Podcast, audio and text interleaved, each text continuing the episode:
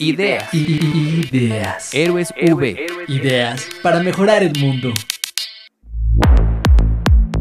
El huracán Grace, que impactó costas de Veracruz en septiembre de 2021, dejó afectaciones en distintos municipios del estado.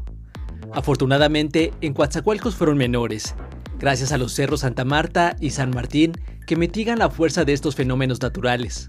Sin embargo, en otros municipios incluso hubo muertes. Por eso, Óscar Ofí Rodríguez Brito, estudiante de la licenciatura de Derecho en la Universidad Veracruzana, opina que el gobierno debe mantener mecanismos para atender a la población afectada por estos fenómenos naturales. A casi tres años de ver la gestión de López Obrador, hemos presenciado los cambios que se han hecho en la administración pública federal. Dentro de ellos, fuimos testigos de los recortes presupuestales a un gran número de dependencias y fideicomisos, dentro de ellos el Fondo para Desastres Naturales, o FONDEN, que era utilizado por los gobiernos para hacer medianamente frente a los desastres geológicos, hidrometeorológicos o atribuibles a la naturaleza.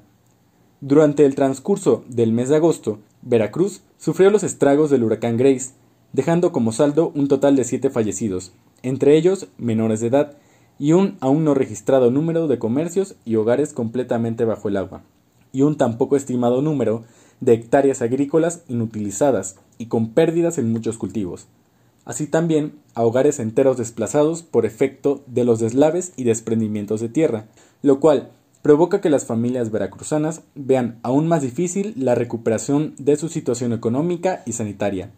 Como sociedad es nuestra responsabilidad exigir a las autoridades que actúen dentro del marco de su competencia y eficienten el uso de los recursos obtenidos por medio de nuestros impuestos y contribuciones. Una solución para paliar este problema, desde mi perspectiva, se podría retomar el fideicomiso anteriormente mencionado y proponer que mediante acuerdos políticos se eleve a rango constitucional y no se encuentre dentro de la Administración Pública Federal, ya que así sería un organismo autónomo, tanto en su capacidad de ejecución, de gestión y autonomía técnica, fortaleciendo así a nuestro país contra los cada vez más recurrentes desastres naturales, debidos al calentamiento global y la acción del ser humano.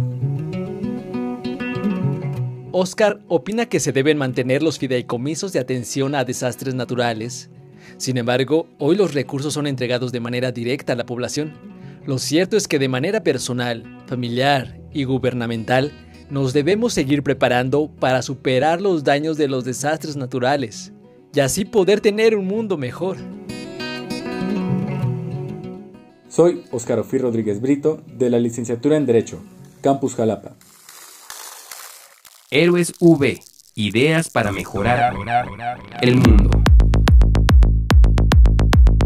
Universidad Veracruzana, región Coatzacoalcos Minatitlán.